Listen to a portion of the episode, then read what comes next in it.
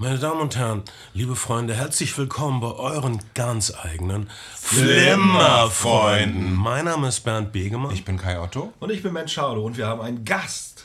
Einen fantastischen Gast. Nämlich? Das ist, das ist der Teil, an dem du dich vorstellst, Matthias. Okay, ähm, mein Name ist Matthias Elwert. Ich bin seit äh, 2019 Geschäftsführer der Zeisse Kinos und war das 28 Jahre lang vorher beim Abaton Kino. Also ich bin ein Hamburger. Matthias ist der Kinomacher der Stadt und wann immer die Zeit jemanden braucht, der ihr windiges Feuilleton mit Infos zum Stand der Kinosituation global befüllt, ruft sie schätzungsweise bei Matthias an. Und ähm, ich habe Matthias im Deutschlandfunk vor einigen Jahren gehört, als es um, glaube ich, die große Debatte Streaming versus Kino ging und gedacht, was für ein blitzgescheiter Typ, den brauchen wir im Podcast. Und es hat dann ungefähr noch vier Jahre gedauert und ich habe ihn, hab ihn angefragt und angerufen und er hat innerhalb von fünf Minuten Ja gesagt. Es hat deshalb vier Jahre gedauert, weil ich immer versucht habe, das zu verhindern und zu hintertreiben, weil ich genau wusste, wie unglaublich erbärmlich wir gegen Matthias rüberkommen würden. Weil wir, naja, ähm, mein Matthias blickt mehr hinter die Ohren. Ah, du bist auch so Art Film. Insider. Kai fällt mir gerade ein, Entschuldigung. Aber jedenfalls das Abaton-Kino äh, ist eins der ersten Programmkinos Deutschlands, kann man sagen.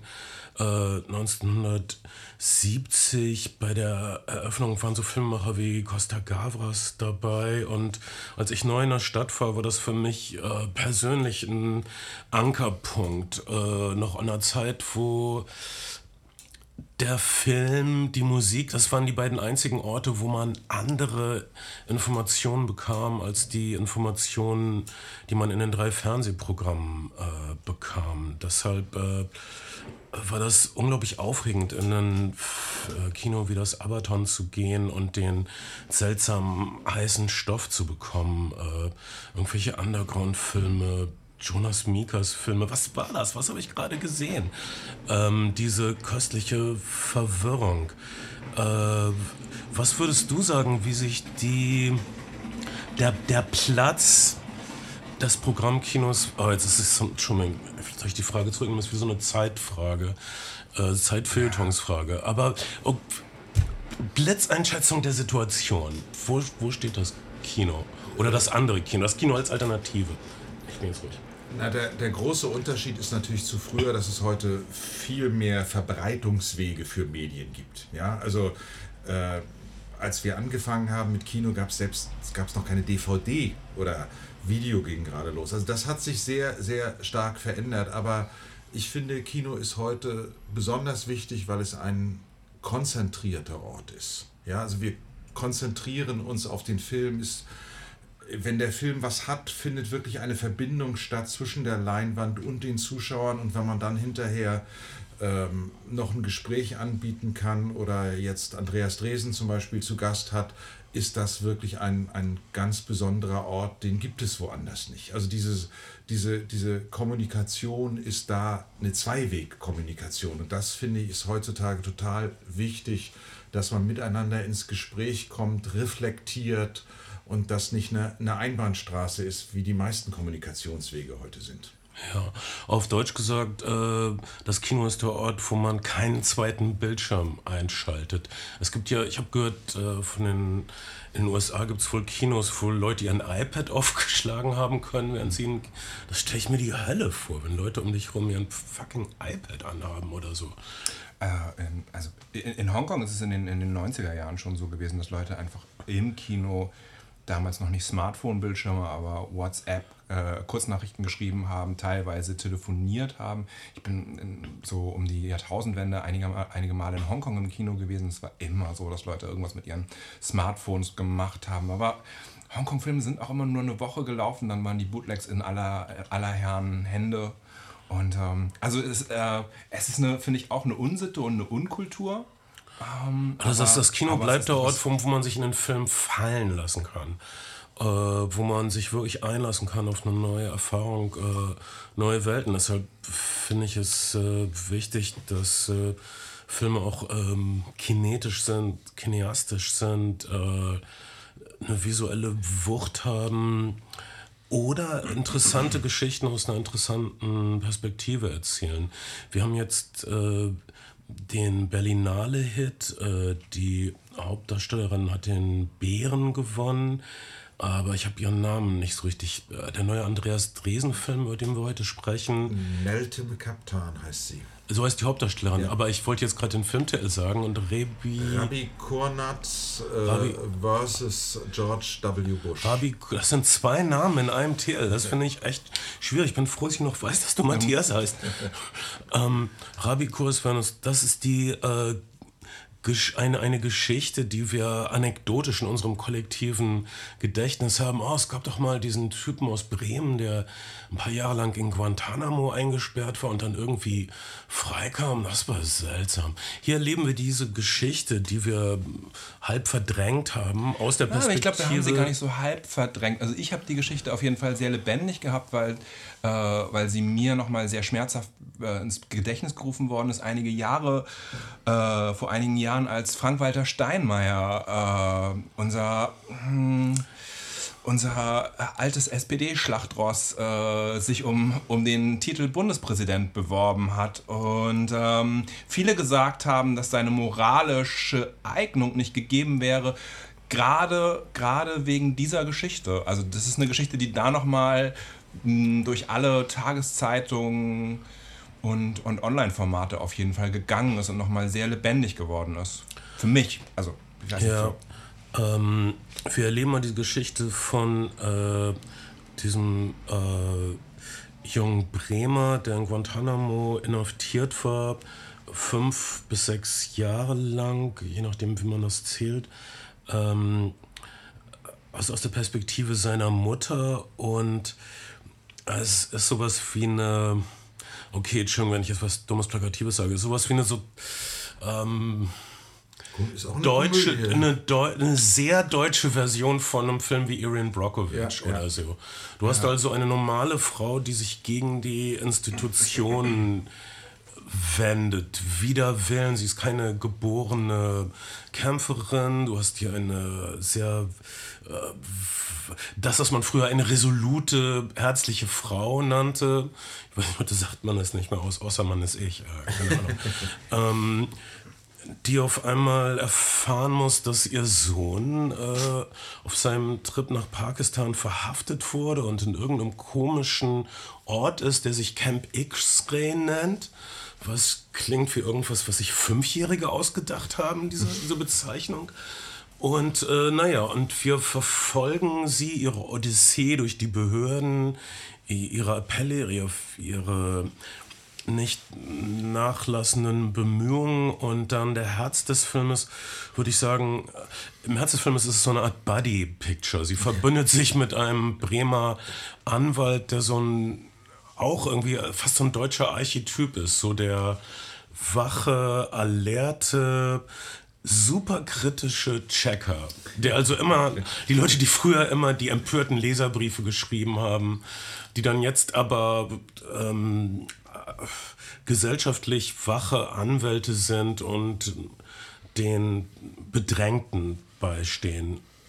Ähm, in unserer Anfangskonversation, als ich gesagt habe, wir sprechen hier über Filme und wir wollen über, über einen Film mindestens mit dir sprechen, habe ich nach einem Filmtitel gefragt und gedacht, naja, vielleicht spricht er dann über, weiß ich nicht, Spiel mir das Lied vom Tod, wahrscheinlich nicht, aber einen Klassiker. Und du hast direkt, du hast direkt einen Film genommen, der, der auch aktuell bei dir im Zeise-Kino zu sehen ist, startet auch mit Rahmenveranstaltungen noch. Also der Anwalt ist nochmal zu Besuch auch in diesem genau, Monat. Am 9. Oder am 9. Mai. Der kommt, da, das ja. offensichtlich, der kommt also 9.5.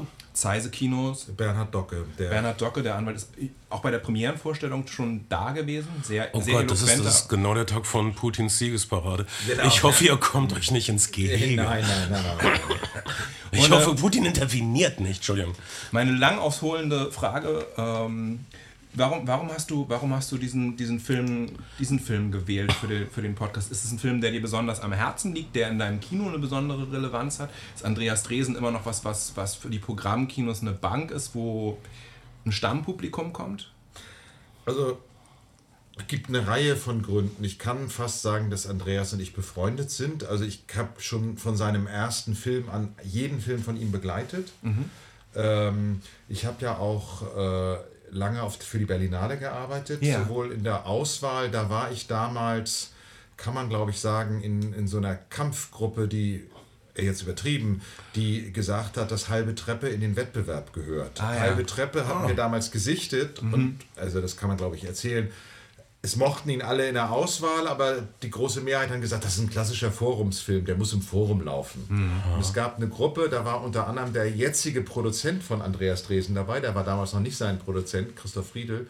Wir haben immer wieder gesagt, am Ende des Tages muss der im Wettbewerb sein und der war dann am Ende im Wettbewerb und wir sind extra dann nochmal in die Vorstellung gegangen und das war ein, der große Triumph in dem Jahr der, der Berlinale, den zu entdecken, äh, diese, diese Qualität auch der Schauspieler und ähm, von daher habe ich Andreas immer begleitet, habe mit ihm sehr viele Veranstaltungen gemacht, auch äh, Veranstaltungen, die nicht seine Filme betroffen haben. Und ich finde, er ist einfach ein, ein großer Humanist. Ja, also man, man merkt ihm auch, auch bei, äh, bei Rabbi Kornatz, man merkt, äh, wie stark er sich mit den Menschen verbindet, wie er deren Geschichte erzählen will. Und das ist ja eine, eine ganz, ganz große Geschichte. Die Mutter, die gegen George, die, die gegen den bis zum Supreme Court geht. Ja, und das Tolle ist natürlich auch, die Mutter ist dann ja eigentlich auch noch eine, ja, fast ein Comedian, ja. Die hat, die hat so ein, so ein großes Herz und ist sehr unterhaltsam. Und das ist sie real. Das ist ja nicht ausgedacht von, von Andreas. Äh, Ich weiß, dass sie den Film ihr gezeigt haben und die war komplett zufrieden. Die hat sich nur darüber beschwert, dass das den ist so- Mercedes, was sie fährt, nicht ganz das Originalmodell Na. ist. Aber ansonsten, ansonsten ist das ein toller Film. Und es gibt ja eine Szene in dem Film, wenn, die, wenn über mich ein Film gedreht werden würde oder über euch, bei der einen Szene, wo es um die Liebe About geht, äh, würde ich sagen, okay, möchte ich den Satz in einem Film hören, ja, aber Ja. da hat Sag, sie kein Problem sag, mit. sag uns nochmal den Satz. Äh, ich, ich weiß nicht mehr, wie, wie äh, Sie- sie- sie, sie, Sie sagt an einer Stelle, ähm, dass sie eigentlich nie verliebt gewesen ist, sondern dass es immer nur um ihre Kinder gegangen wäre und dass sie eine gute Mutter hätte sein wollen für ihre, für ihre Kinder. Und Liebe, Liebe, ihr Westdeutschen oder ihr Deutschen immer mit eurer Liebe. Und naja, äh, romantische Liebe ist irgendwie auch ein bürgerliches 19. Jahrhundert-Konstrukt, wenn man, wenn man mich fragt, ein bisschen. Das sagt, na, du hast einen Haufen Liebeslieder geschrieben, okay. Ähm, Mach mein Geschäftsmodell ich, und wir sind alle, wir sind alle gern verliebt, mindestens für die ersten fünf Minuten. auch schon länger. ähm, ja, ähm, das ist, was den Film ähm, wirklich unterhaltsam macht. Und die, dieser Humanismus von Andreas Dresen äußert sich auch wohltuend Ja. in seiner Schauspielerführung, Ja, wie ja. ich finde. Also du hast nie einen übertrieben theatralischen Moment bei Andreas Dresen. Du hast also niemals reckt jemals die Hände gegen den Himmel und deklamiert irgendwas oder so. Und er entdeckt, toll, er hat hier die, die Hauptdarstellerin entdeckt, die kannte ja vorher keiner. Außer Leute, die RTL geguckt haben. Okay. Also alle kannten sie außer den Filmfans. genau. Aber ich meine, Andreas hat eben auch über die Jahre, ich habe die auch alle kennengelernt, ich meine, er hat Gabriele Maria Schmeider entdeckt. Und Die war die Polizistin. In dem Film war auch Axel Prahl. Ja? Ja. Also er hat Gun, er hat, er hat auch ein Händchen dafür, wie, wie er die entdeckt, wie er mit denen arbeitet. Und das ist wirklich ganz, ganz, also Andreas ist einfach ein, ein, ein, ein toller, toller Mensch und ein großer Regisseur. Er ist ein sehr, sehr, ich weiß nicht, ob effizienter Regisseur es beschreibt, aber er ist auf jeden Fall jemand, der, der nicht showy inszeniert, sondern sehr zweckdienlich inszeniert, der, der auflöst nach dem, was es braucht und nicht, ähm, nicht Einstellungen um der, um der kinematografischen Kraft willen irgendwie hinzufügt, sondern, sondern wirklich den, den Schauspielern ihren Raum lässt. Am Anfang habe ich bei dem Film manchmal das bisschen das Gefühl gehabt, ah, das ist, das ist so deutscher Fernsehfilm, weil deutsche Schauspieler manchmal aus diesem Gestus nicht rauskommen. Aber das, das verspielt sich so nach den ersten äh, 15, 20 Minuten. 15, 20 Minuten. Und ähm, das Einzige, wo der Film mal versucht, sozusagen seine Schauspieler ohne Dialog wirken zu lassen, sind so lange Autofahrten, die immer mit der gleichen, äh, was ist das, so, so äh, Gitarren-Bosporus-Musik unterlegt unterle unterlegt sind. Also ähm, wirklich ein, ein, eine, eine bemerkenswerte, gute, straighte Inszenierung, die einen die ganze Zeit bei der Stange hält und auch so tonale Unebenheiten zwischen, zwischen grober deutscher Comedy und, und, und einfach einem, einem Drama auch sehr, sehr gut aushält. Ja, es ist im Grunde eine, eine der, diese Autofahrten sind diese Kontrapunkte zu einer Serie von Konfrontationen. Der Film ist eigentlich eine dramaturgisch ist eine Serie ja. von Konfrontationen von einer Frau, die ähm, der wir bereit sind zu folgen, weil wir, wir merken, dass sie, egal was da kommt, sie auch, auch Dinge, auf die sie überhaupt nicht vorbereitet ist, ist, sie, sie wird diese Herausforderung annehmen. Und, und was eigentlich dann ein ziemlich äh, frustrierender und, und mühseliger Vorgang ist, diesen Sohn freizukriegen nach fünf, sechs Jahren, wird äh, dadurch einfach ähm, angenehm, dadurch, dass, dass, dass äh, die Hauptdarstellerin oder der Regisseur das Drehbuch auch, auch immer die eine Freude ent, entdecken zwischendurch. In, also auf einmal sitzen sie in einem äh, bequemen Flugzeugsitz und äh, die Mutter lebt auf und sie, sie, sie pflückt die Blümlein am, am, am Wegesrand zwischendurch. Es ist ein steiniger Weg, aber sie, da, sie hat immer eine, eine Freude und da, da, da ist immer ein Licht auch. Diese Autofahrten sind natürlich auch für mich, also für mich sind sie auch einfach ein Stück weit das, was Kino natürlich ausmacht, weil, weil, sie, weil wir das Gesicht einer Darstellerin sehen und dieses Gesicht ist einfach Projektionsfläche und Kino ist ja natürlich ganz viel das, was, was im Kopf des Betrachters stattfindet und was der sozusagen zwischen den, zwischen den Bildern auffüllt und da, da, da sind sie einfach dann Projektionsfläche. Das fand ich einen sehr, sehr cineastischen Moment auf eine Art und Weise und einen sehr, ja, einen sehr, sehr schönen Moment. Ja, sonst, äh, ich, ich bin das lobesvoll, was Andreas Dresens Schauspielführung betrifft. Ich persönlich hätte ein bisschen mehr ich habe ein bisschen Opulenz. Ich, ich vermisse Opulenz. Also von mir aus hätte es ruhig ein. Mm, an Andreas Dresen ist nicht. Aber das ist eine Sache, auf die er nicht so viel Wert legt. Er, er will uns nicht ähm, umhauen mit Bildern. Er will uns so sanft äh, in eine Situation schubsen, auf eine freundliche Art. Er will uns bei den äh, Personen und Figuren bleiben lassen. Manchmal, manchmal hat man bei den ähm, Darstellerinnen der zweiten und dritten Reihe dann, also insbesondere den Darstellerinnen, die nicht Deutsch sprechen in dem Film, das Gefühl, dass sie, dass sie etwas aus der, aus der Overacting-Schule kommen, aber das macht den Film einfach nur sehr, sehr viel sympathischer und man mag dieser Geschichte wirklich über die ganz, ganz tolle Protagonistin. Ich erinnere die Pressekonferenz in der Berlinale, da hat eine, eine, eine Journalistin ist aufgestanden und hat, hat gesagt, übrigens, sie werden den Bären als beste Hauptdarstellerin gewinnen. Das sage ich Ihnen jetzt. Und sie hat recht behalten. Ja, sie hat recht behalten. Ähm, es, es, gab noch, noch äh, einige schöne Geschichte hinterher von Andreas Dresen, die mir auch gar nicht so klar war. In der Begrüßung im Zeise hatte ich erwähnt, dass auf dem Plakat der Regisseur genauso mhm. groß draufsteht wie die Drehbuchautorin. Seine Stammautorin. Äh, Laila Stieler, mit der hat äh, Andreas Dresen schon vor 30 Jahren seinen ersten Kinofilm zusammengeschrieben. Mhm. Das, ist, das ist das siebte, ich glaube, siebte gemeinsame Drehbuch.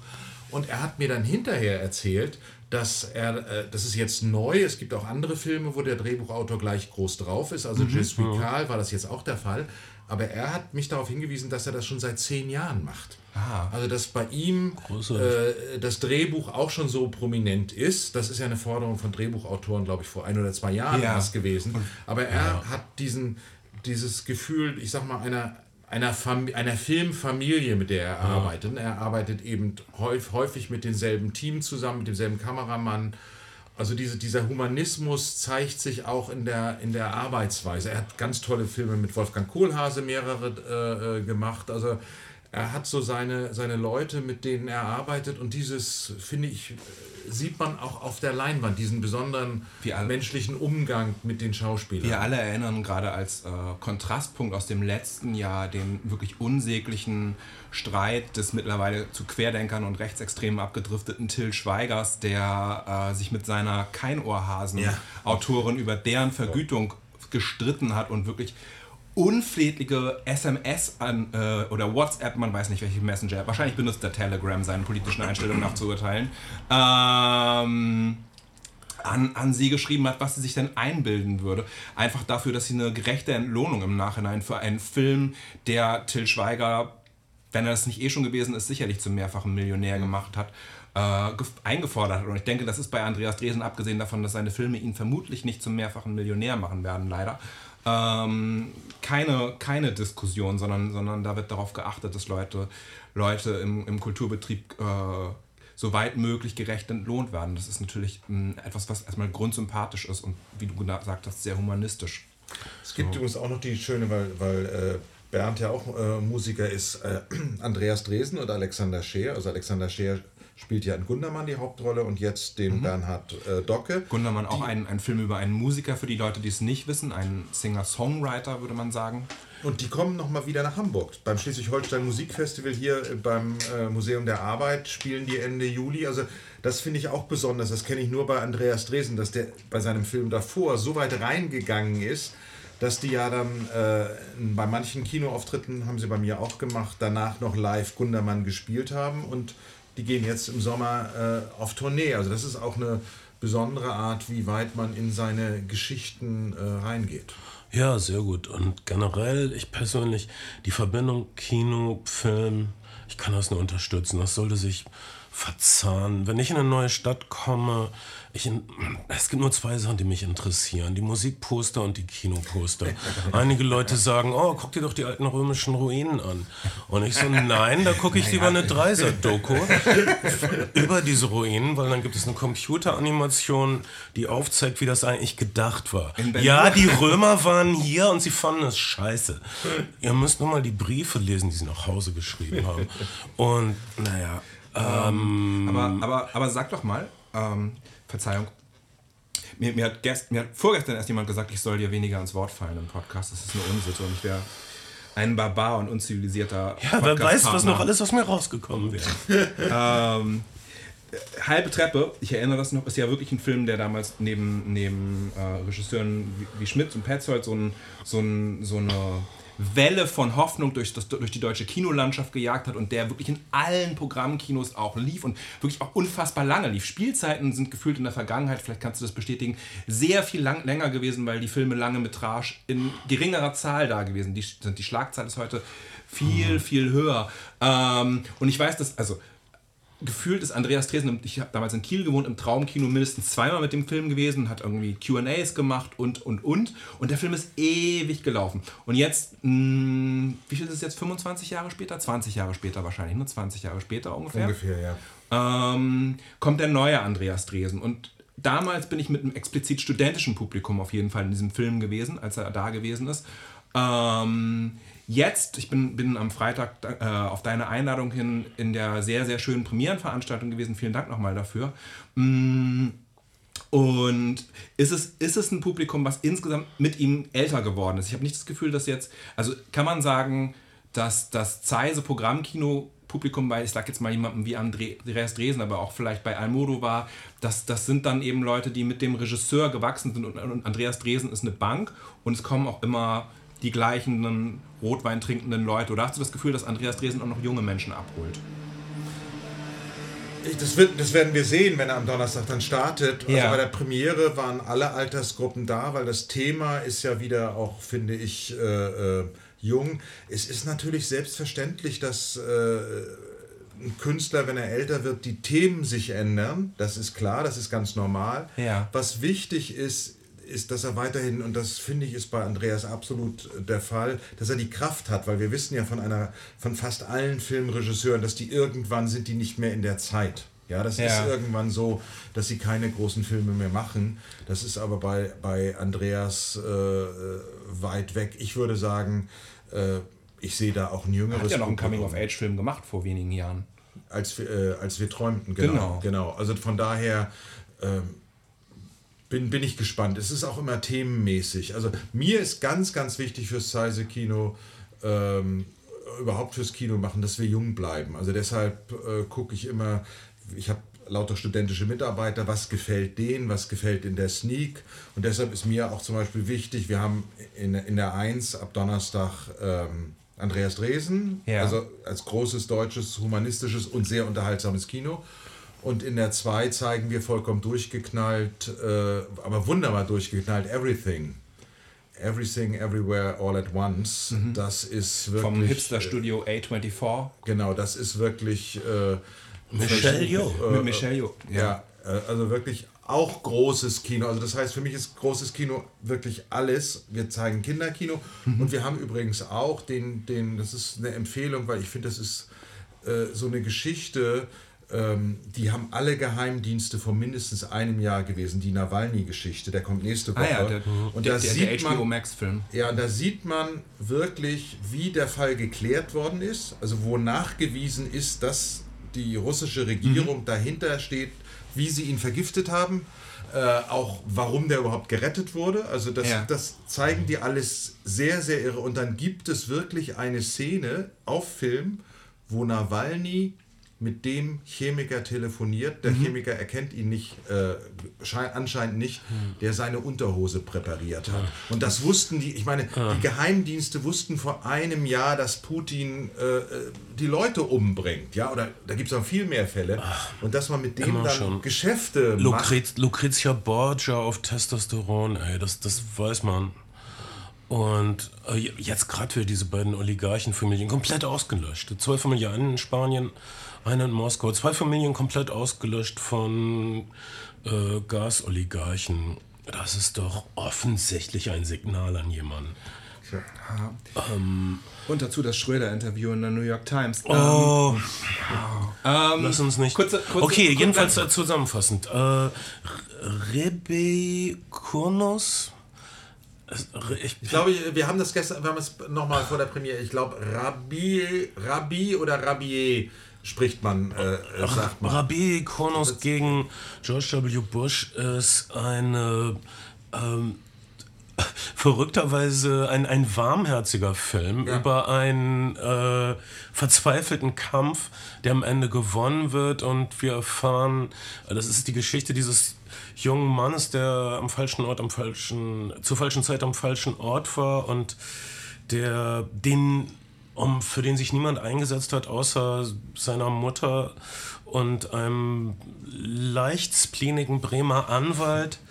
Der in Real Life genau so auch ist.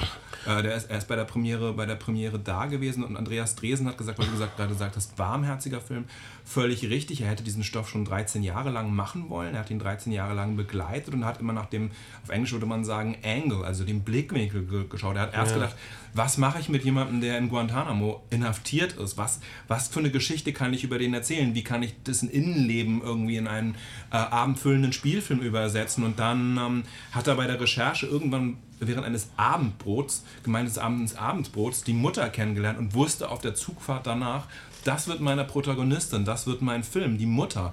Das ist die Ja. Figur, über die ich es erzählen kann. Und das ist natürlich auch ein un ungleich dankbarer Stoff als, äh, als jetzt äh, das Exil eines jungen Mannes in Guantanamo.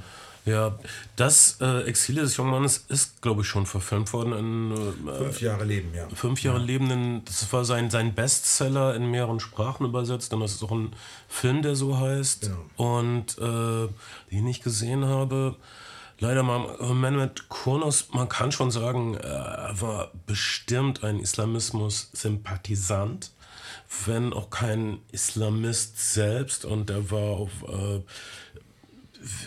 aufgrund, äh, die US-Behörden meinen, er war selbst kein Taliban, aber er hat es nicht verdient, äh, fünf Jahre in Guantanamo Naja, er ist für zu ein Kopfgeld, sitzen. er ist für ein Kopfgeld angezeigt worden. Ne? Die US, die US-Truppen haben damals Kopfgelder ausgesetzt auf Islamisten und das ist ein schwierige, schwieriger Anreiz für Leute zu schaffen. Ähm, ähm, und da wird halt schnell jemand verraten. Und eigentlich ist sehr, sehr schnell klar gewesen, das weiß man heute, dass er äh, unschuldig ist, tatsächlich für seine Hochzeit äh, in, nach Pakistan gereist, um eine Koranschule zu besuchen.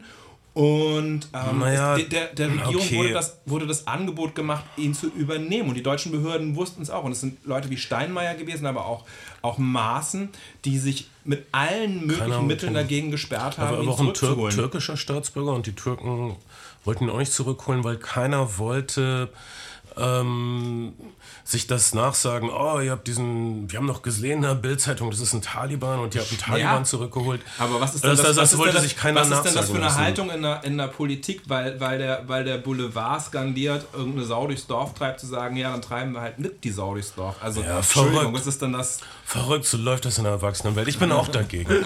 Aber naja, so ist das. Aber- ähm, aber das, das ist Zeitgeschichte aus der Perspektive der Leute, die sie aushalten mussten.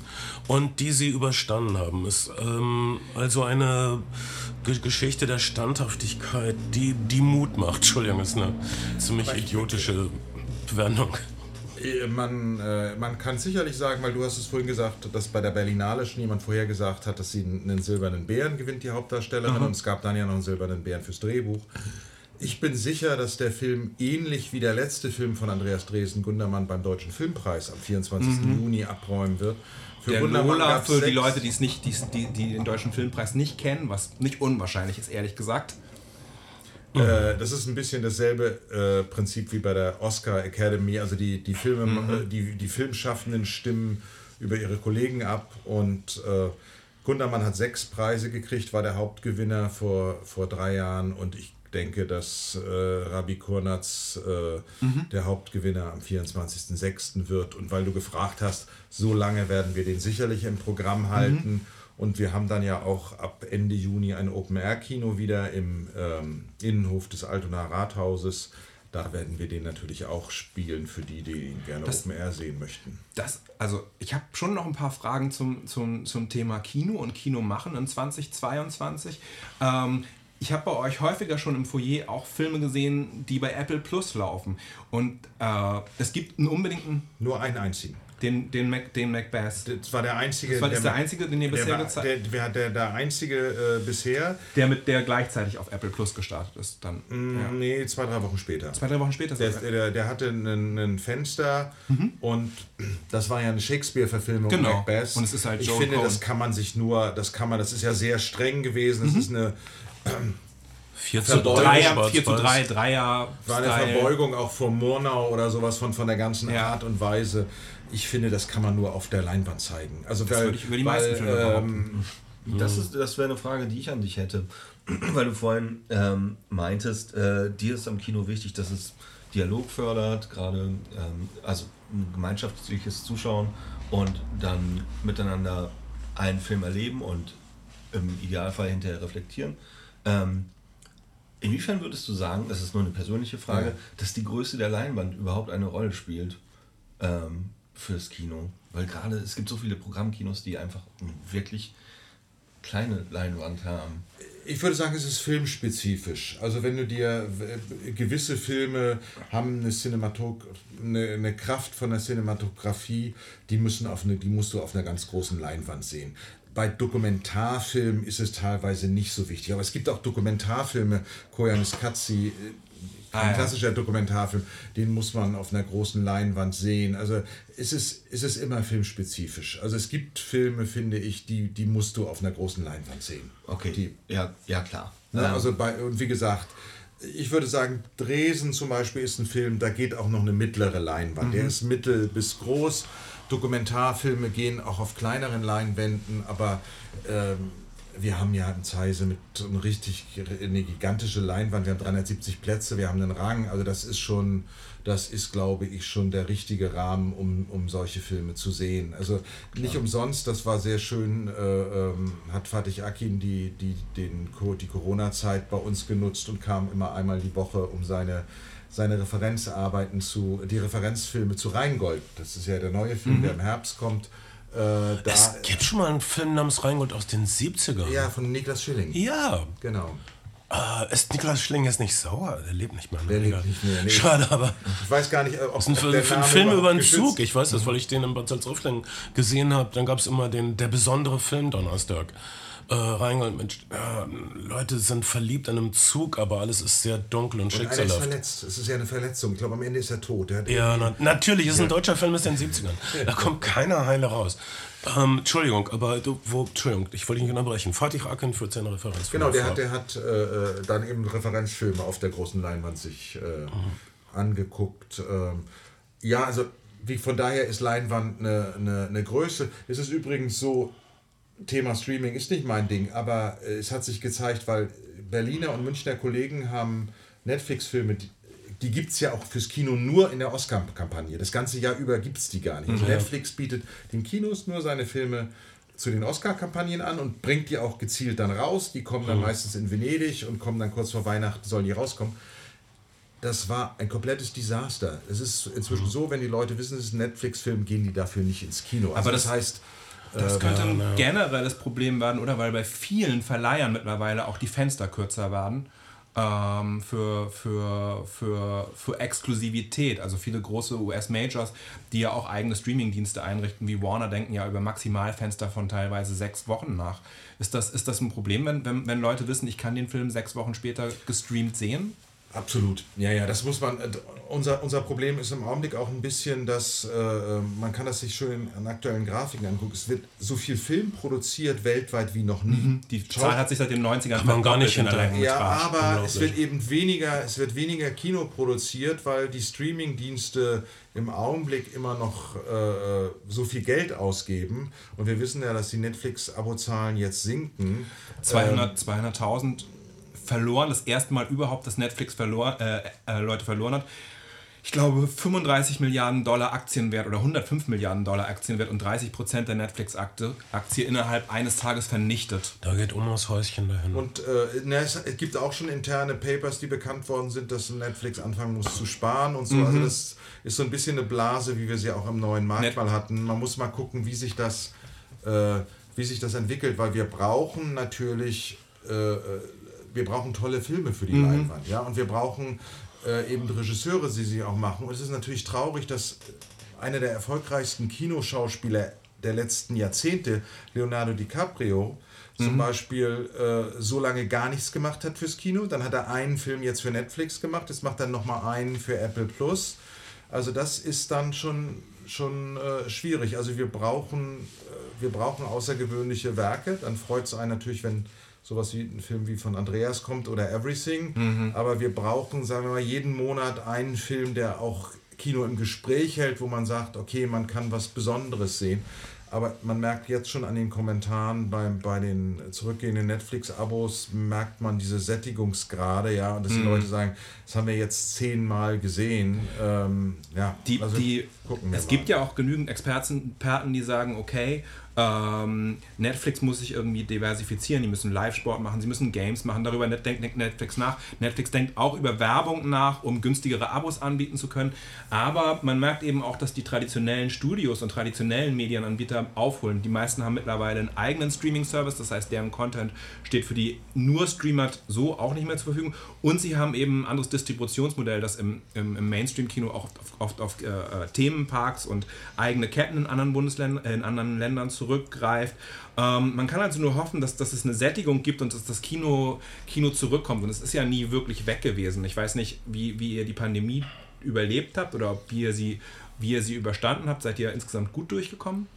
Also wir sind bisher gut durchgekommen, weil man sagen muss, die, die öffentlichen Förderungsmaßnahmen, die es gibt, äh, sind für den Kino- und Kulturbereich, äh, gerade für die kleineren Kinos, gut gewesen. Da kann man, überhaupt nicht, kann man sich überhaupt nicht beschweren. Mhm. Also wir werden äh, ähm, wissen, die laufen dieses Jahr aus.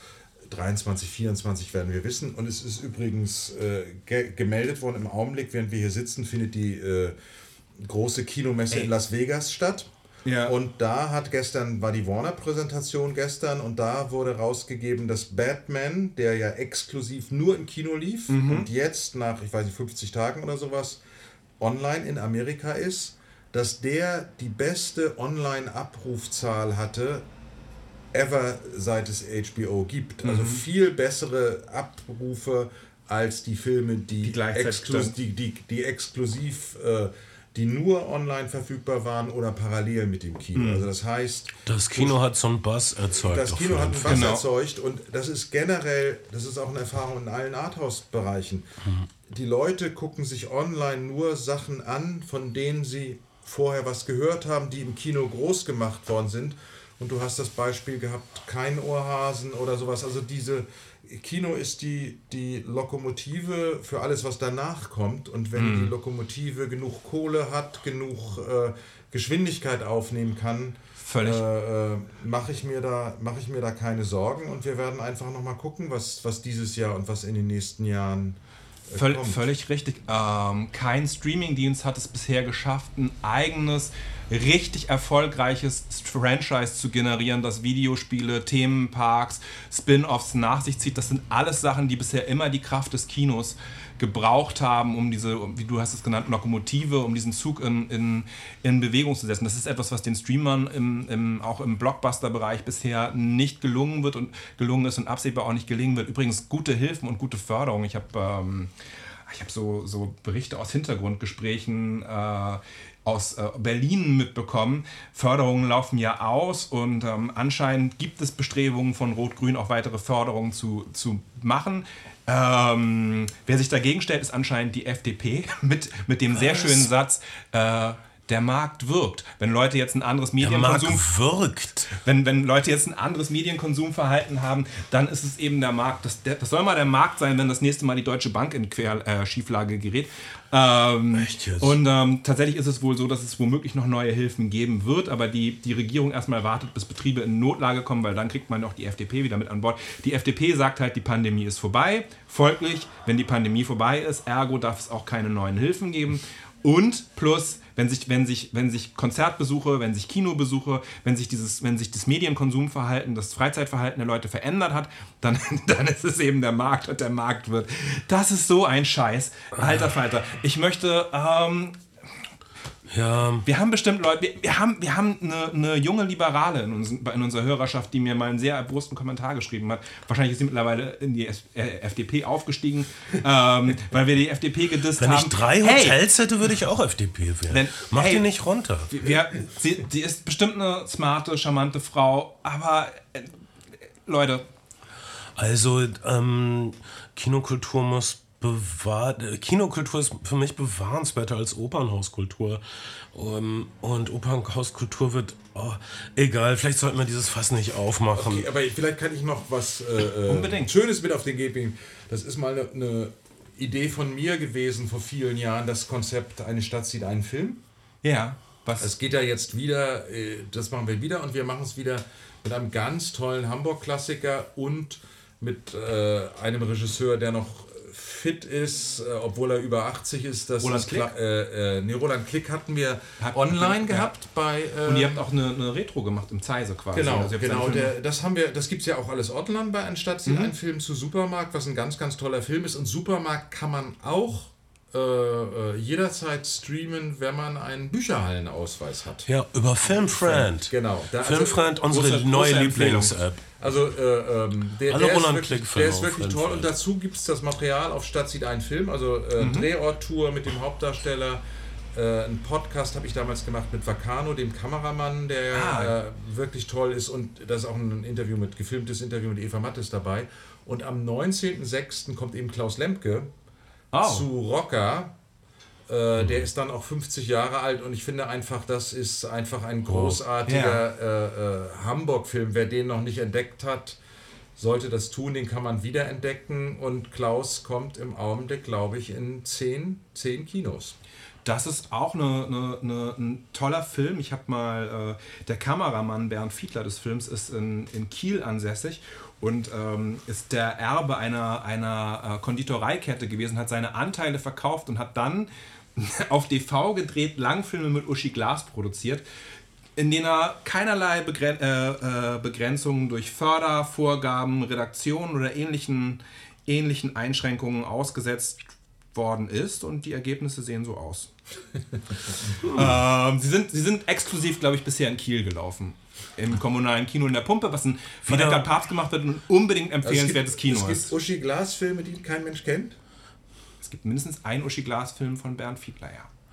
Also Kiel ist vorne. Das, das, ist eine Sache, die mir, die mir entgangen ist, aber ich. Also es ist, es ist nicht zur Sache. Jetzt, wo du darüber gesprochen hast, wir werden in zehn Jahren zurücklegen und sagen, das ist der Augenblick, wo dieser Film Kult wurde. Naja, es, er, er, hat angefangen, diese Filme zu machen, als Dogma 95 in aller Worte war. Er hat dann, er hat dann ein ähnliches Manifest geschrieben, das er Drehbank genannt hat, Bernd Fiedler, und ähm, hat dann auf Basis seines, seines Drehbankskonzepts so eine Dreichipper DV-Kamera von Panasonic genommen und ist einfach mit Autofokus und ohne Licht losgegangen. Ähm, aber also auch, das, auch, da, auch dafür, auch dafür, also ne, ich, ich also respektiere der kommt, der jeden, der eigene Filme, eigene 90-Minuten-Filme auf die, auf, die, auf die Beine stellt. Geld hin oder Geld her. Mhm. Und wenn es seine Vision von Kino ist, dann ist es seine Vision. Das muss man auf eine Art und Weise respektieren. Muss man. Und ja. eine Intemto Uschi Glas, ich bin dabei. Er begleitet auf jeden Fall auch Klaus Lemke. Also er kommt auch zu Ah ja. Sehr gut. kommt Auch, er ist auch noch topfit und ein, äh, auf jeden Fall redegewandter Klaus Lemke, der alte Schlawiner. ey. Mal gespannt. Es wird auf jeden Fall ein guter Abend. Und äh, vielen Dank, dass du bei uns äh, zu Gast warst. Ab 9., am 9. Mai. Äh, also ab, Bernhard Docke. ja. Und 19. also ähm, Rebbe Kurnus versus George Bush ist ab Donnerstag im Kino. Ja. Äh, 9, ich bringe die ganzen Events jetzt durcheinander. 9. Mai Bernhard Docke, der Anwalt der Familie. kommt live und Ins ins Size. Size und stellt das vor. Genau. Erzähl du lieber alle Und am Events. äh, 19.06. kommt eben Klaus Lemke in diverse Hamburger Kinos, auch in Size im Rahmen von Eine Stadt sieht einen Film. Und was auch noch ganz schön ist, es gibt eine Film- und Kinoausstellung im Altonaer Museum, die heißt Close Up. Und einer der Filme, der auch auf dem Plakat ist, ist Absolute Giganten. Und es gibt einen neuen Auch ein Film. Hamburg-Film per se. Ja, es gibt, das war der erste Film damals von, beim Format Eine Stadt sieht einen Film. Und es gibt einen neuen Film mit Florian Lukas in der Hauptrolle über Heinrich Vogler, den Worpswede, Künstler, den man aus Wors- Worpswede kennt. Und ich habe Florian gefragt, ob er nochmal Lust hat, zu Absolute Giganten zu kommen. Und er kommt am 12.05. um 17 Uhr nochmal zu einer Vorstellung von Absolute Giganten. Das ist auch der Film, den ich wahrscheinlich mit Regisseur in meiner Kinomacherzeit am meisten, also Sebastian war glaube ich zehn, ist zehnmal nach Hamburg gekommen, um äh, äh, Filmgespräche zu Sebastian zuletzt äh, viel Fame für seinen One-Take Berlinale-Film Victoria, Victoria, ja. geerntet. Auch ein ganz, ganz toller, äh, auch auf einer Digitalkamera Canon C300 gedrehter, gedrehter Film. Ähm, unbedingte, unbedingte Empfehlung, wie eigentlich sein gesamtes, nicht immer ganz ebenes Övre, aber alle Filme sind mindestens interessant, selbst so sein, sein Jürgen Vogel Buddy-Movie. Und jeder Film ist noch besser im Kino. Ich konnte nicht auf einer Insel leben, wie einige von meinen Freunden, die ausgestiegen sind. Ich brauche lebe, eine- ich lebe auf einer Insel, ich lebe in Hamburg-Wilhelmsburg und wir haben kein Kino. Was sagst du dazu? aber du Das ist ein kannst, Problem. du kannst äh, zu einer großen Leinwand ohne ein Schiff oder ein Flugzeug benutzen zu müssen. Das ist der Unterschied. Ich kann auch zu einer großen Leinwand und ein Schiff und ein Flugzeug benutzen. Dann mach das doch, Gott, du bist so irre. Ja, vielen, vielen, vielen, vielen herzlichen Dank fürs Zeitnehmen und heute bei uns sein. Wenn ihr nicht in Hamburg lebt, habt ihr hoffentlich auch tolle Kinos in eurer Stadt. Und wenn ihr in Hamburg lebt, äh, geht ins Zeise und all die anderen guten Kinoangebote, die die Stadt für euch bereithält. Unterstützt eure äh, Kulturbetriebe und macht's äh, und äh, ähm, zeigt der FDP, wie der Markt wirkt. Herzlichen Dank für die Einladung. Danke. Ja, danke euch. Wir sind immer noch hier übrigens. Ja, wir sind immer noch hier. Unser Gast hat uns verlassen. Er hat einmal einen Blick in die Runde geworfen, hat er einen entsetzten Blick auf seine eigenen Hände geworfen. Ihm ist klar geworden, dass er in einer unhaltbaren Situation geraten ist und äh, verließ uns fluchtartig. Das verstehen wir. Das würden wir auch tun, wenn wir unsere Seelen nicht verdingt hätten in einem Pakt mit dem Satan. Mein persönlicher Satan bist du, Kai Otto. Wir, unsere Seelen sind aneinander gebunden und dir, Ben Schade, nach einem alten indianischen Brauch schuldig dir mein Leben. Deshalb verbringe ich meine Stunden. Naja, okay, ich will darauf, ich will darauf hinaus, Du bist, dass du es... bist tief drin in der Welt von Robert Eggers, wo ähm, vermeintliche filmische Realität, äh, transzendente Welten, Fantasie, wo das alles fröhlich ineinander übergeht. Oder vielleicht ist fröhlich das falsche Wort, aber wo, wo die Grenzen auf jeden Fall ständig fließend und in Bewegung sind und man nie genau weiß, auf was für welchem, auf welchem Boden man sich bewegt. Wir sprechen über, wie du bereits gesagt hast, The Northman und wir werden einen Blick zurückwerfen auf äh, The Lighthouse und seinen Erstlingsfilm The Witch, gedreht auf Altenglisch. Ja, und, und dafür wurde extra ein Haus gebaut, genau auf die Art, wie sie vor 500 Jahren auch Häuser gebaut haben. Ein Film für Er, ist, er hat Handwerksenthusiasten. äh, seine, seine, er hat seine, vielleicht daher auch die, der, der Handwerksenthusiasmus. Er hat neben dem Theater, wo er zuerst inszeniert hat, seine, seine, seine frühen Arbeiten als Szenenbildner bestritten und, äh, und hat auch bei seinem ersten Film äh, The Witch noch äh, im Szenenbild eifrig mitgewirkt. Und deshalb dort, genau dort, liegt wahrscheinlich die Wurzel zu dem, was Robert Eggers Filme besonders macht. Ich sag mal, sie sind unter anderem haptisch. Mhm. Es sind wirklich greifbare Filme. Also es sind sinnliche Filme und zwar nicht nur die schönen Sinne werden angesprochen. Wir haben zum Beispiel über Kenneth Branaghs Belfast gesprochen und auch wenn Kenneth Branagh also diese schmutzige Straße zeigt, kommt es dir immer vor, als wäre es irgendwie eine Theaterkulisse, als wäre es irgendwie sauber und aufgeräumt mit bei Robert Eggers Film tauchst du mitten ein in die Situation, in den Dreck, in die Kälte, in ähm, die Feuchtigkeit. Bei dem neuen Film The Northman, man, man kann nicht anders als mit den Darstellern fühlen. Man denkt irgendwann, das muss doch unglaublich unangenehm gewesen sein, diesen Film zu drehen. Und ja, da hat es bestimmt die ein oder andere satte Bronchitis gegeben bei den Dreharbeiten. Mm, Robert Eggers dritter Film ist sein bisher teuerster Film, 90 Millionen Dollar. Man würde in Hollywood immer noch von, viele haben von Blockbuster gesprochen, das ist falsch auf jeden Fall. Der Trailer mit den vielen Schiffen, die da auf, äh, auf die Küste zusegeln, erweckt da ein bisschen falsche Erwartungen. Es ist ein Mid-Budget-Film im besten Sinne des Wortes. Es ist auch der Film, von dem Historiker sagen, dass er die Wikingerwelt am bisher realistischen Zeit, wobei Realismus eigentlich ein völlig falsches Wort dafür ist. Sagen wir so, das Szenenbild ist äh, sehr realistisch. Wahrscheinlich hat er Häuser auch genauso gebaut, wie, äh, wie sie zu Wikingerzeiten gebaut worden sind. Ich bin unlängst im Wikingermuseum bei Schleswig gewesen, Heiterbu. Mh, hm, kleine Wochenendempfehlung, wenn ihr ein bisschen in die Wikingerwelten eintauchen wollt. Aber, aber das kommt da dem ist, schon sehr. Da ist, wo die Rechtsradikalen sich ihre Inspiration abholen. Dieses du, du, das Wikingerdorf bei Halterburg, das ist die Gesellschaft, die sich die AfD deswegen, vorstellt. Äh, deswegen essen nee, aber Rechtsradikale auch nur Stockbrot und ser Seriously, ähm, das Wikingermuseum Heiterbu hat tatsächlich natürlich seine, seine, seine Wurzeln in der Nazi-Zeit, weil die Nazis unbedingt den kulturellen Link Link herstellen wollten zwischen äh, nordischem Wikingerblut und deutscher, deutscher Tugend. Folglich ist unglaublich viel Geld in die Hand genommen worden in der NS-Zeit bei, bei Heiterbu die Ausgrabungen voranzugreifen. Fast alle Exponate, die dort zu finden sind, sind Sachen, die hm, in der Nazizeit ausgebuddelt worden sind, die in der Nazizeit dann in der Einordnung nicht völlig korrekt geschehen sind, sondern immer unter dem, unter dem, unter dem, unter dem äh, Blickwinkel, wie können wir es verbinden mit aktueller völkischer deutscher Kultur. Aber natürlich haben die Nazis Ausgrabungen äh, zur Wikingerzeit massiv befördert, weil es eben in ihre persönliche Mythologie gepasst hat. Ja, äh, trotzdem, es ist wirklich passiert, die Wikinger waren wirklich da und ähm, naja, sie haben erfolgreich Paris niedergebrannt, was soll ich sagen? Also die wussten schon, wie man es macht. Ähm, Ah, fahrt nach Heiterbo. Aber guckt auch The Northman, wenn das was für euch ist. Äh, es, The Kurz Northman die ist die äh, ist so eine Art Interpretation der, der Hamlet-Erzählung. Mhm. Der, Helm, der, der Held der heißt auch Ham Hamlet genau. mit H am Ende, damit es irgendwie anders klingt.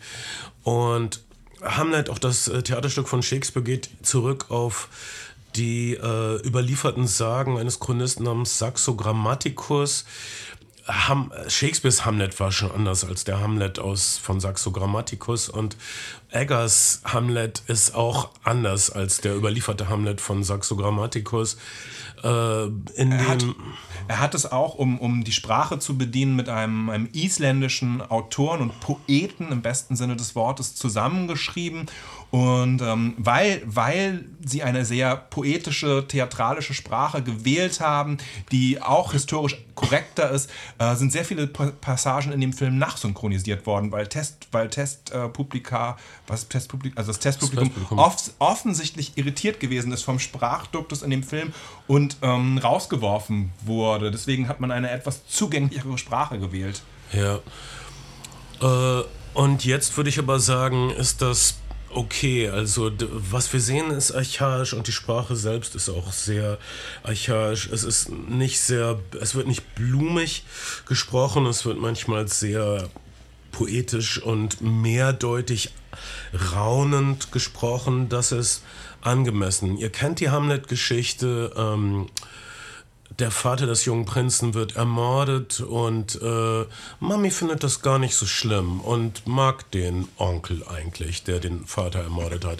Mami ist Nicole Kidman in dem Fall. Das ist äh, problematisch für den jungen Prinzen, der zum Mann reift und der in Shakespeares Theaterstück scheitert und der in diesem Film The Northman nicht komplett triumphiert, kann man sagen.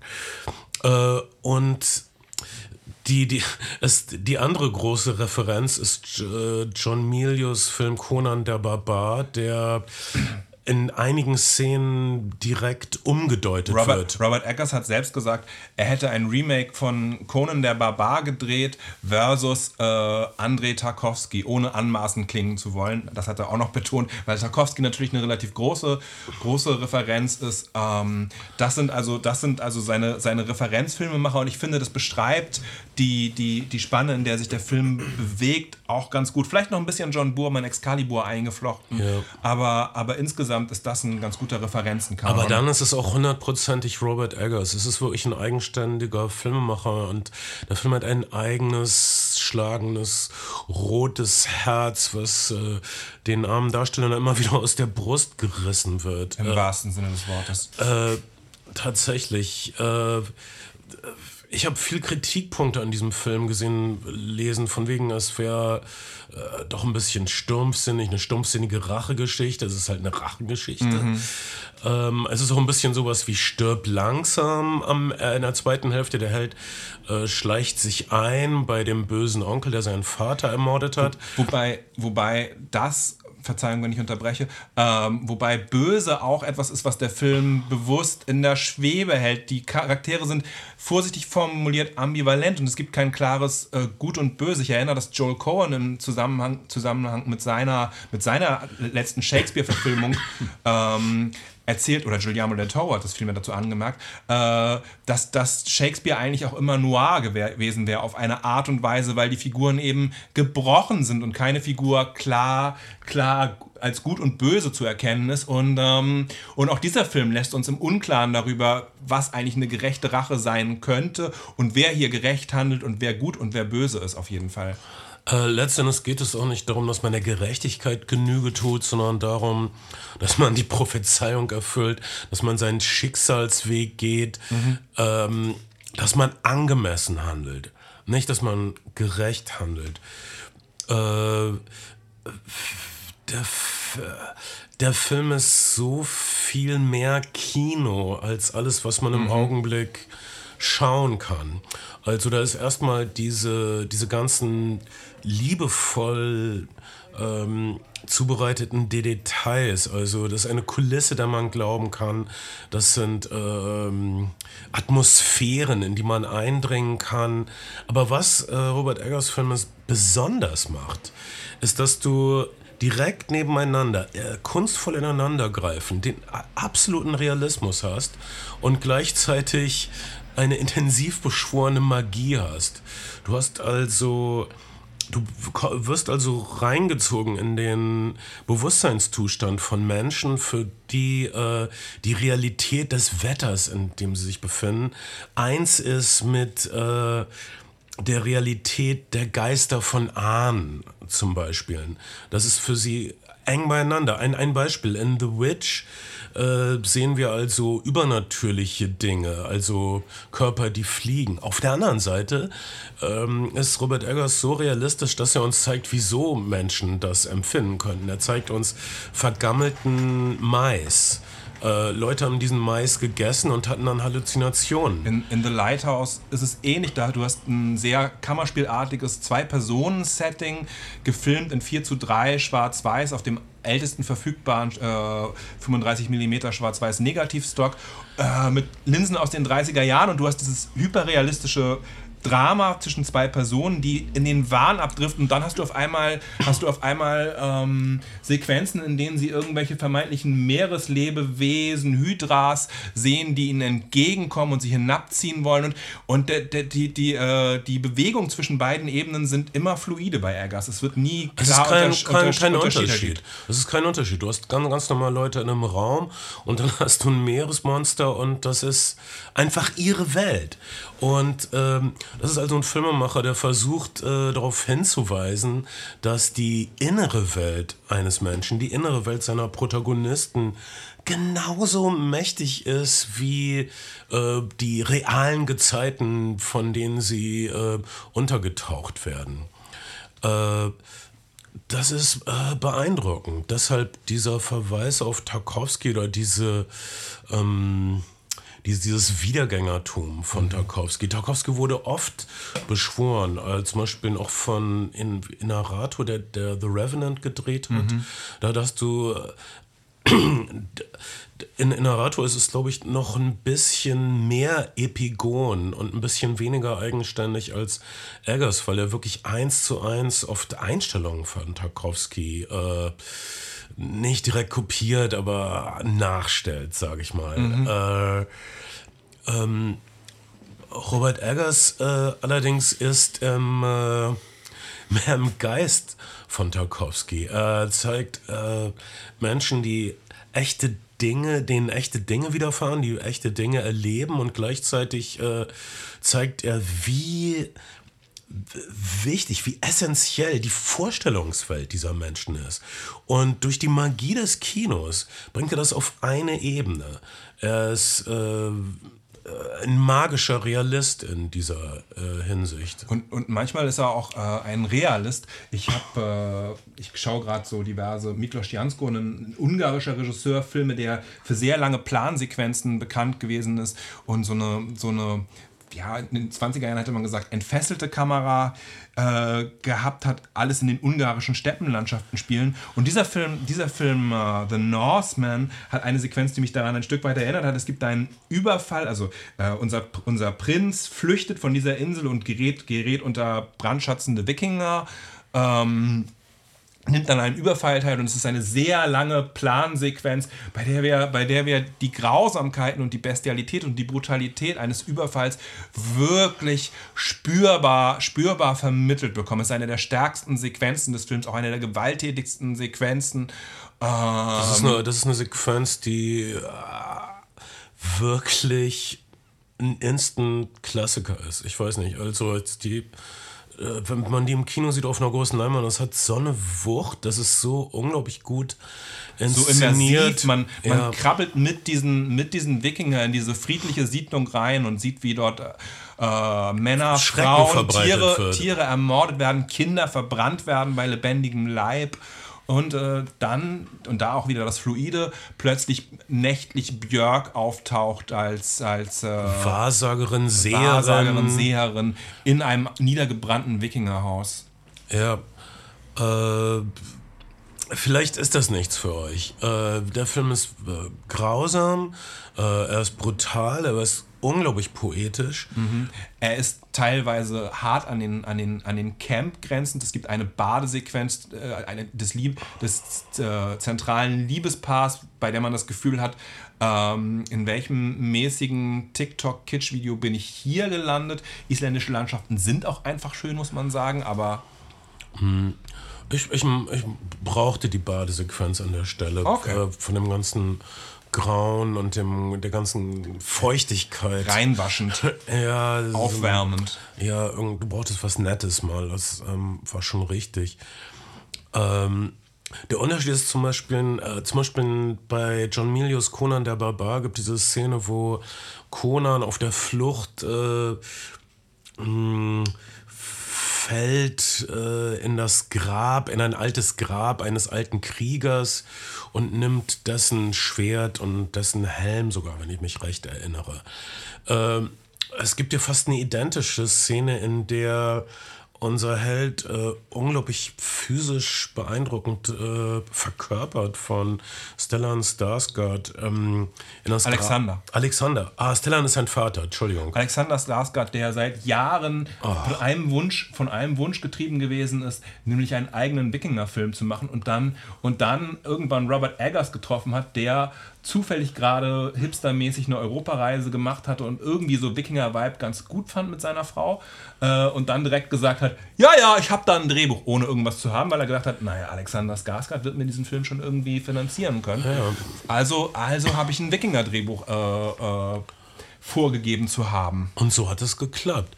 Äh, okay, also das, Update dieser Conan-Szene, wo in, in der Conan dieses Schwert aus dem äh, Kriegergrab dem, den, dem Skelett des äh, Kriegers ähm, aus der Hand nimmt und praktisch übernimmt, diese, äh, dieses Erbe antritt im Grunde, wird, wird bei Eggers so inszeniert, dass äh, er ein, er ist dieses Skelett und er nimmt das Schwert und dann kriegt er es nicht sofort. Er muss kämpfen gegen das Skelett. Es ist irgendwie aber ein Kampf, der nur in seiner Vorstellung ist, scheinbar, aber für uns ist es real, für uns als Zuschauer. Das ist, das ist Conan, das ist ein bisschen aber auch tatsächlich, habe ich gedacht, John Burmans Excalibur. Die Liebesszene im Wald ist auch ein bisschen John Burmans Excalibur. Ja. Ähm, es ist ein archaischer Film von einer unglaublichen Wucht. Es gibt einen, man könnte ihn ein bisschen vergleichen mit äh, The Green Knight. Habe ich auch gedacht. Aber der, der Unterschied ist eben, dass das Green Knight ist eben eher ein intellektueller Film. Es ist ein äh, verspielterer Film. Es ist ein Film, der viele intellektuelle Deut der, der sich auch darin gefällt, intellektuelle Der Deutungsmöglichkeiten aufzumachen. Der mythologisch auch nicht so geschlossen ist wie dieser Film, der sich nicht nur aus einer Mythologie bedient, sondern an, mit ganz, ganz vielen Versatzstücken spielt. Ja, äh, Green Knight ist leichter, jazziger, äh, hat sowas, sagt sowas wie, ja, diese Geschichte ist passiert, aber sie ist auch anders passiert. Sie könnte wieder passieren, da ist ein ewiger, äh, eine ewige Ellipse, was weiß ich. Ähm, Ärger, äh, Northman ist komplett anders. Er ist wirklich erdenschwer, er ist äh, folgerichtig, schmerzhaft folgerichtig. Äh, es gibt eigentlich nur den Weg, sein Schicksal zu erfüllen, was äh, fast fatalistisch ist. Es ist eine Weltsicht, die ich persönlich ablehne, aber die dieser Film äh, wirklich überzeugend illustriert.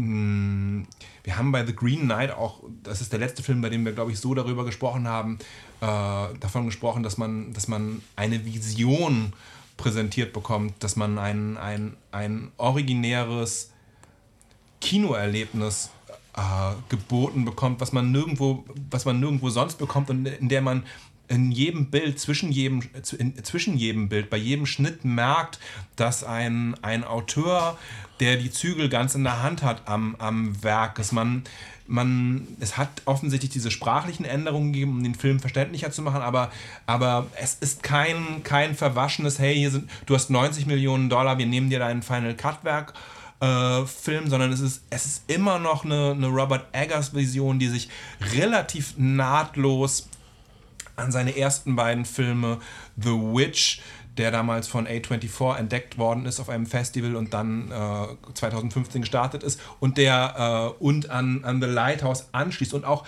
auch bei Robert Eggers ist das, was wir äh, bei, bei Andreas Dresen gerade angemerkt haben oder was Matthias vielmehr angemerkt hat, dieses viel Film-Familien-Ding eine Sache. Anna Taylor-Joy, die, die ihr zuletzt gesehen habt in The Queen's Gambit, ist mit The Witch entdeckt worden von Robert Eggers und spielt hier, spielt hier die, äh, die Heldin in, ähm, in diesem Film wieder. Aber gleichzeitig spielt sie auch so eine Art Rachegöttin in visionären Bildern, die auf einem Schlachtross reitet. Äh, sie, sie, sie wird gleichzeitig geerdet und äh, in den Visionsszenen wird sie archaisiert. Absolut. Und ähm, er dreht mit dem gleichen Kameramann. Äh, William Defoe ist jetzt das zweite Mal am Start. Also große, große Teile seines, seine, seiner, seines Teams sind, sind gleichbleibend und er, auch er hat diese Familienidee, mit der sich irgendwie viele Filmemacher äh, umgeben und die vielen Filmemachern gefällt, immer mit ähnlichen Leuten zusammenzuarbeiten, einfach weil es die Zusammenarbeit auch erleichtert natürlich. Und man, ähm, ähm, viele Kollaborateure haben über Robert Eggers gesagt, dass sie das erste Mal, als sie mit ihm gedreht hätten, ein Gefühl gehabt hätten von, was ist das für ein seltsamer Typ und was will der von mir? Und als sie dann den ersten Film gesehen haben, verstanden haben, warum er Sachen macht und was seine Vision ist und dass es ihnen nun empfindlich leichter fällt, mit ihm als Regisseur und, und kreativen Partner zusammenzuarbeiten. Und das ergibt ja auch, ergibt ja auch komplett Sinn. In jederlei Hinsicht, in jeder ja. kreativen Tätigkeit. Von Ethan Hawke, der den unglückseligen Vater. Hast du, das, hast du das auch über Ben gedacht, als du das erste Mal mit Ben zusammengearbeitet hast? Was ist das für ein, für ein äh, seltsam kreativer Typ? Ich dachte nur, was für ein fantastischer Bassist. Ich habe nicht verdient, mit jemandem zusammenzuarbeiten, der so talentiert ist. Oh. So ein Unfug. Genau so war es. Von mir aus. Ich habe dir nie meine Gefühle offenbart, bis jetzt, aber so war es. Und so ist es immer noch. Wieso Unfug, Ben? Weil es einfach an der, komplett an der Realität vorbei ist. Wie immer, wenn Bernd etwas sagt. Dass, dass, du ein talentierter bist. Nein, das ist, das ist doch nicht alle, an der Realität. Alle finden dich toll, Ben, und du kannst es nicht ertragen. Das stimmt. Wirklich.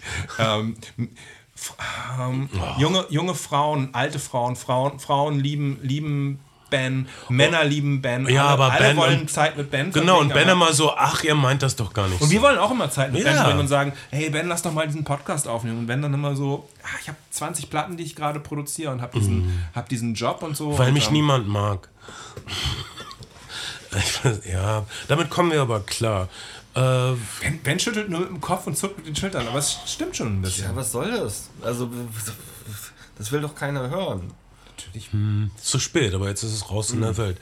The, The Northman ist ein fantastischer Kinofilm. Wenn ihr irgendwie könnt, und wenn euch, naja, ein bisschen Blut nichts ausmacht und sehr viel Gewalt nichts ausmacht und, äh, naja, etwas Archaik nichts ausmacht und wenn ihr bereit seid für einen dunklen, dampfenden Trip, äh, schaut The Northman möglichst auf einer großen Schaut Leinwand. Schaut ihn auf der großen Leinwand und es wird euch auch helfen, dass ihr ihn zusammen mit anderen Leuten schaut, denn ihr werdet danach Redebedarf haben. Ja. Das äh, versprechen wir euch. Dafür bürgen wir mit unserem guten Namen. Wir sind eure Flimmerfreunde.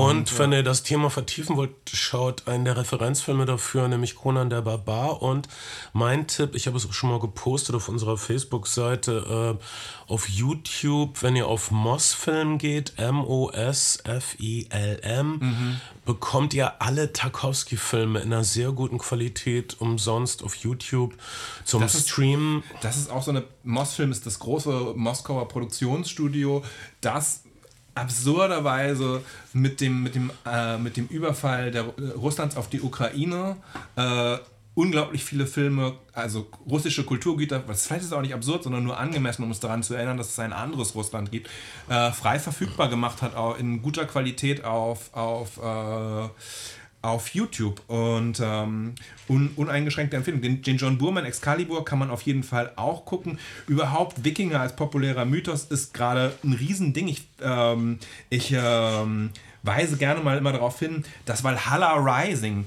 der ja. wirklich unwahrscheinlichste Blockbuster-Film aller Zeiten, wenn man mal ehrlich ist, der noch viel mehr Tarkovsky ist als, als The Northman, dass dieser Film also wahrscheinlich eine Viertelmillion DVDs und Blu-rays durchverkauft hat über die Jahre hm. und einer der erfolgreichsten Videotitel in der, in der jüngeren deutschen Geschichte ist. Schlicht, weil er dieses Wikinger-Motiv auf dem Cover hat und weil es so viele Rollenspieler, Wikinger, Nazi, weiß nicht was Typen gibt, die diesen Film gekauft haben. Und, und, und dieser Film, dieser ist, Film so, ist so, so, gar nicht Nazi. Der Film ist gar nicht Nazi und er ist gar nicht und er ist auch gar nicht klassisch also er ist einfach weit entfernt von einem klassisch narrativen Unterhaltungsfilm, wie es jetzt so eine, so eine seichte Serie wie Vikings in, in den verschiedenen Staffeln ist. Er ist einfach ein, ein eckiger, kantiger, kantiger Film, aber mit, mit, ähm, mit dem Thema Viking und mit Drive im Hintergrund äh, hat, der, hat, hat der Film 200, über 200, also vor Jahren schon über 250.000 äh, hart, ja, hart Medien durchverkauft. Mit meinem Lieblings-Wikinger-Entertainment ist ja eine Comedy-Serie auf Netflix namens ah. Northman, die echt lustig ist. Sehr lustig. Weil die, du, du, du magst die auch, Ben. Ja, ich, äh, ich habe es aber schon vor zwei Jahren, als sie ja. auftauchte geguckt. Es gibt Weißt also die- neue Staffel? Oder? Ich glaube nicht. Ich glaube, glaube ich, nur zwei Staffeln und, und die metzeln immer so lustig rum und reden dann darüber, was sie in ihrem Garten anpflanzen wollen. Oder dann äh, einer sagt, ah, dieses ganze Blutvergießen. Lass uns unser Wikinger-Dorf doch in ein kulturelles Leuchtturmprojekt verwandeln und unseren Nachbarn mit Kultur- und Theaterprojekten überwältigen. ähm, das ist eine, naja, eine sehr heutige Art von Humor, aber wenn, wenn, wenn euch dieses ganze echte Glieder abhacken fertig macht, äh, entspannt ihr euch vielleicht bei The Northman und schmunzelt ein wenig. Ja, oder, oder, oder schaut äh, jetzt im Director's Cut verfügbar äh, äh, Eric Idles äh, Erik der Wikinger. Ja. Auch eine, auch eine Monty Python-eske lustige Empfehlung mit John Cleese als Wikinger. Ich dachte, ihr braucht eine richtige Wildsau an Bord. Oder wer bist du denn? Ich bin Bank, der Glückliche. Ah, ich sterbe. Das ist so lustig, als Bank, der Glückliche als erster stirbt. Das ist so, na okay, eigentlich nicht. Aber es ist passiert. Erik der Wikinger, das ist okay. Das ist, das ist wirklich sehr okay. Also, das ist unser ganzes Hinterwissen zu Wikingerfilmen. Wahrscheinlich gibt es noch viel mehr. Gott, lass mich nicht anfangen. Es gibt diese ewigen Filme, wo Wikinger gegen Außerirdische kämpfen. Äh, Outlander, der Film, nicht die Serie.